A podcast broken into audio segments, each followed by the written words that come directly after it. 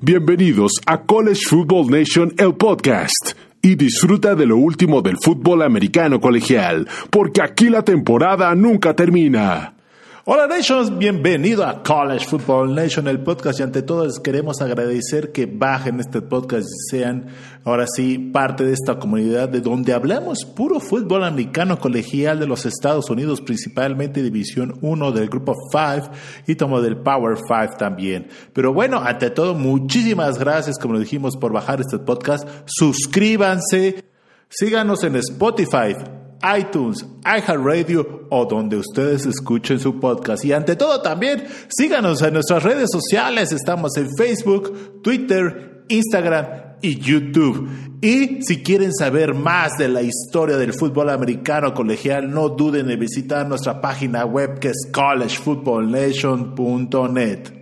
Bueno, Nation, bueno, pues las noticias siguen y siguen dándose toda la semana ha, ha, habido varias noticias muy importantes, la verdad, como la principal que creo que sorprendió a muchos, que el presidente de la Universidad de Oregon State F. King Alexander presentó su renuncia hace casi una semana. ¿Por qué King Alexander presentó su renuncia? Porque él era el presidente de la Universidad de LSU cuando se dio todo el caso del acoso sexual del ex head coach Les Meyer, que renunció a la Universidad de Kentucky y ahora sigue haciendo estragos y ahora sí la banda sonora, todos los efectos secundarios de no haber tomado una decisión oportuna en LSU están dándose de qué hablar. Y bueno, el presidente de Oregon State tuvo que renunciar y, y eso es, muy, muy grave, la verdad. Bueno, también hablando de temas de COVID-19 o de COVID-19, estamos diciendo que dos programas de fútbol americano con visión del Power Five tuvieron que suspender sus sus actividades deportivas debido a que tuvieron y siguen teniendo casos de COVID, entonces no se pueden dar el lujo los equipos de que haya una mini pandemia dentro de sus programas y bueno, prefieren suspender todas las actividades deportivas y la Universidad de los de Georgia Tech, los Yellow Jackets tuvieron que suspender sus actividades como tal. También la Universidad de Texas, sí señores, los Longhorns en la semana tuvieron casos positivos en el cual tuvieron que suspender ni más ni menos también actividades eh, de fútbol americano, ya previo literalmente al Spring Practice y al Spring Game. Esto es brutal para estos equipos porque principalmente, como les hemos dicho, el Spring Game es el único juego de pretemporada que tienen los equipos de fútbol americano colegial. Si ustedes se dan cuenta, en la NFL eh, todo el mes de agosto, eh, bueno, julio, julio, agosto están los OTAs y también los juegos de pretemporada. Pero si ustedes se dan cuenta, en el fútbol americano colegial no hay pretemporada y por eso muchos de los equipos más importantes juegan contra equipos de la FCS en el cual se les puede servir como su juego de pretemporada, pero al final al cabo es un juego de temporada regular súper oficial. Entonces,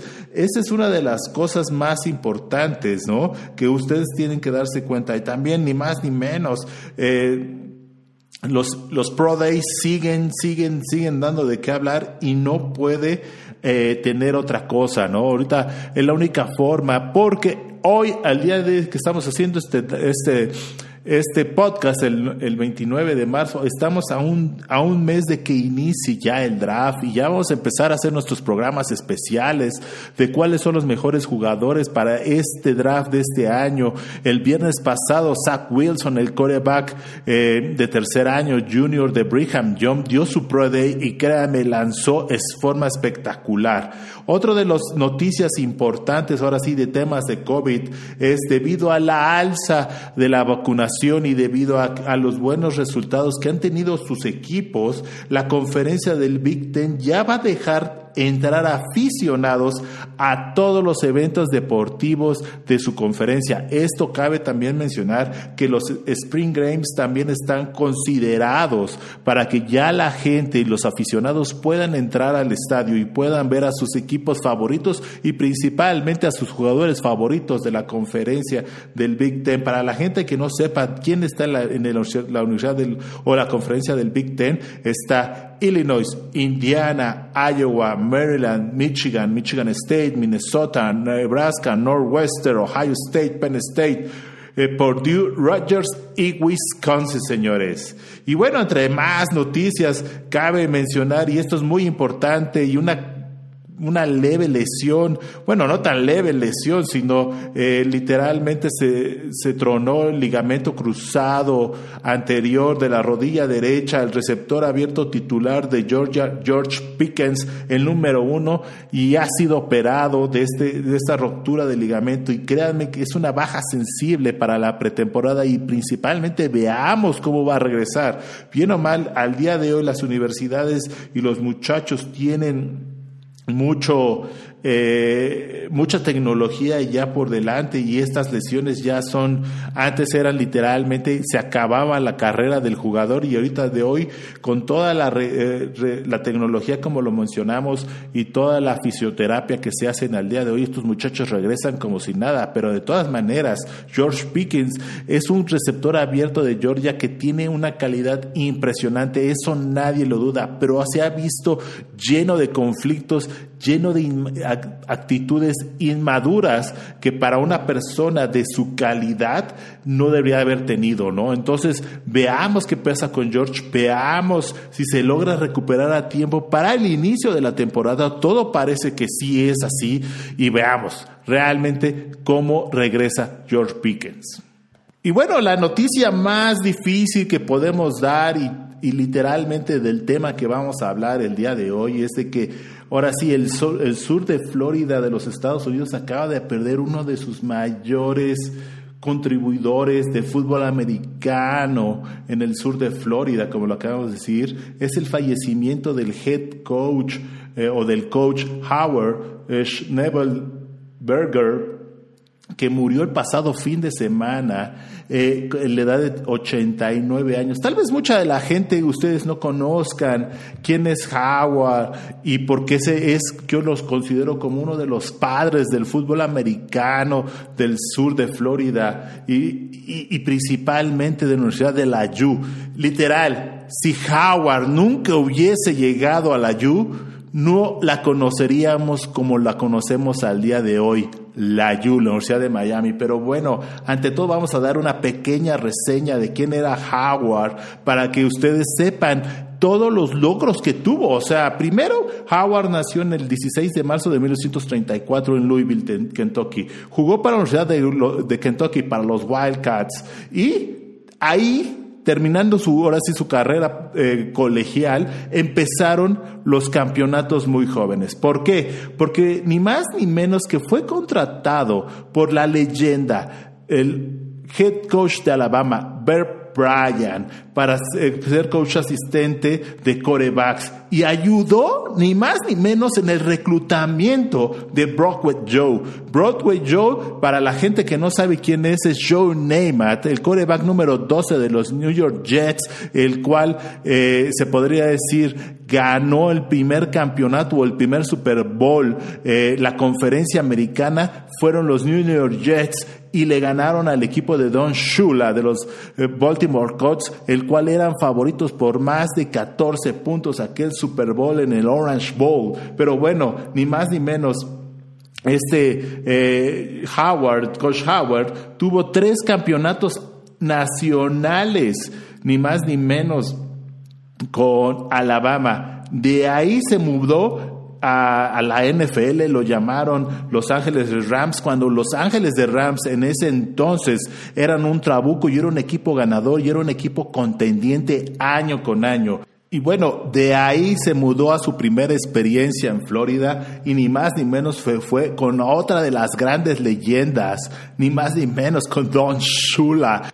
Como su coordinador ofensivo, eh, cabe mencionar que los Delfines de Miami en ese entonces era un equipo totalmente perdedor eh, y le dieron la vuelta a Don Shula y Howard y, ni más ni menos que Howard formó parte de ese equipo invicto y cabe decir, es el único equipo invicto de toda la historia del fútbol americano profesional de la NFL desde la era de los Super Bowls. Y bueno, de ahí después de haber sido campeón fue su primera experiencia ni más ni menos con los Baltimore eh, Colts en 1973 y para el año de 1978 regresa Howard y empieza la leyenda. Era un muy buen coach, pero para el año de 1978 toma la posición de head coach de la Universidad de Miami. En ese entonces, otra vez, regresa un equipo 100% perdedor, un equipo que a nadie en la universidad le importaba, nadie los iba a ver, un equipo que estuvo a punto de desaparecer por problemas financieros. Con eso les digo todo, el equipo ni más ni menos estaba en plena bajada o bueno, nunca levantó y más que nada por todo el tema del clima, que era horrible o bueno, sigue siendo horrible entrenar en, en el sur de Florida por el calor y la humedad que existe ahí. Pero bueno, en cinco años Howard levantó el programa e hizo lo impensable llevó a la Universidad de Miami a su primer campeonato nacional en 1983, ni más ni menos derrotando a la gran potencia en ese entonces para la gente que es joven. Nebraska, Nebraska era como Clemson o el Alabama en los 70s, 80s, con un récord de 11 ganados, un perdido y así se dio el inicio de la U. Señores, para la gente que le encanta la Universidad de Miami, este fue el inicio.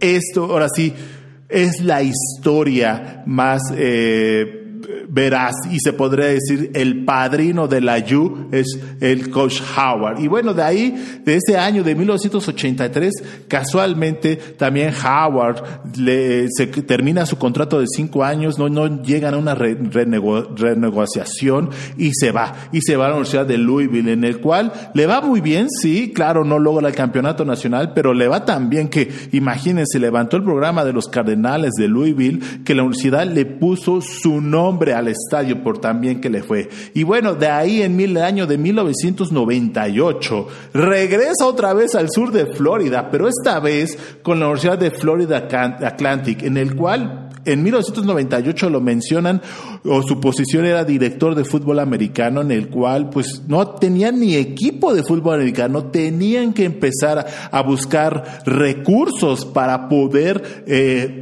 sacar al equipo y empezar a reclutar. Y él, pues ni más ni menos, siendo el director atlético, pues no encontró otro head coach, ni más ni menos que él que iba a ser para levantar este programa. Y, y ni más ni menos que nada más le costó tres años para levantar el programa y tener su primer juego. Y ni más ni menos se tardaron nada más dos juegos.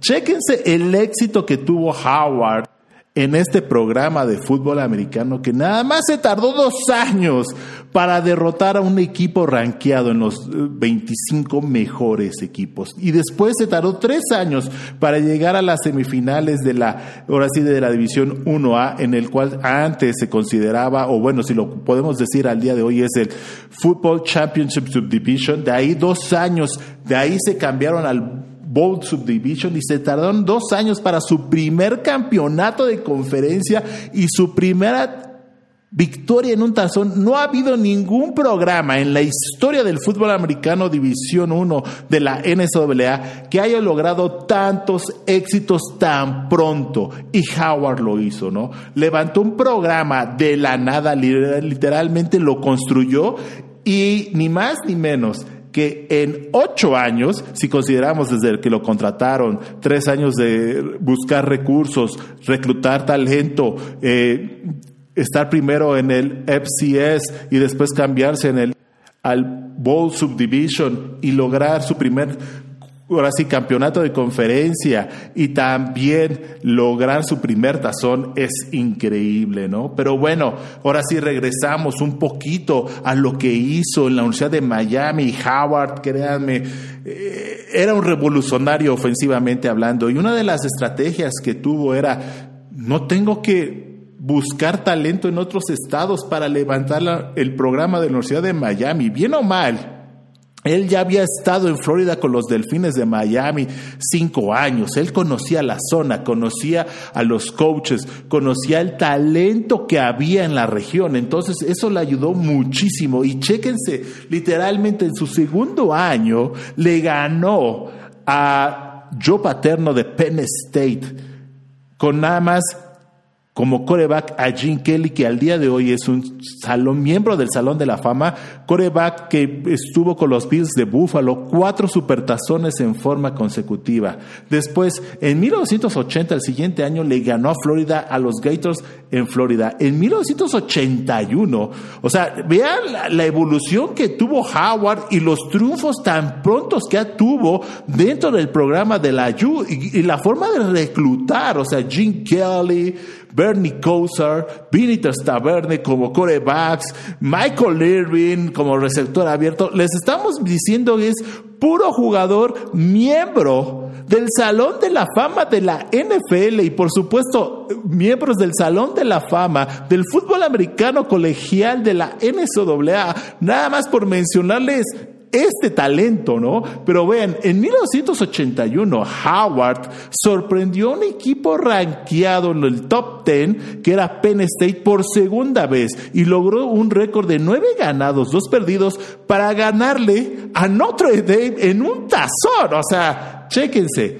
ese era la calidad de calibre que tenía el coach Howard. Y ahora sí ya empezaron a fijarse todos en la Universidad de Miami. Y después de esos triunfos sobre Penn State, los Gators de Florida, los Fighting Irish en Notre Dame, en el año de 1983, sí, Perdieron el primer juego contra los Gators de Florida, pero tuvieron a Bernie Kosar, que era un novato y era su primer juego, y perdieron por tres puntos contra los Gators. De ahí se fueron 11 juegos en forma consecutiva, ganando todos y una forma contundente para irse al Orange Bowl y, como les decimos, derrotar a los muchachos de Nebraska en esa temporada y levantarse con el campeonato del año de 1983 y como se dice, el resto es historia para la Universidad de la U.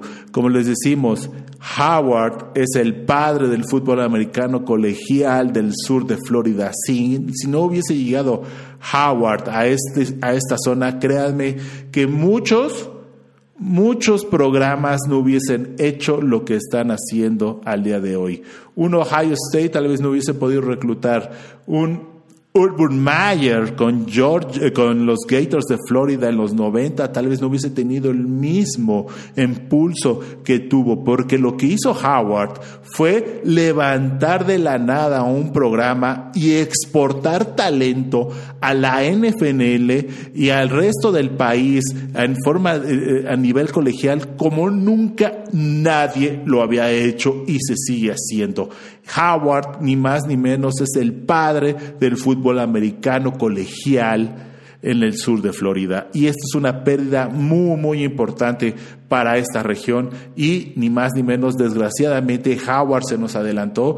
Que descanse en paz. Y bueno, Nation, eso ha sido todo. No podíamos dejar pasar esta lamentable noticia del fallecimiento del coach Howard.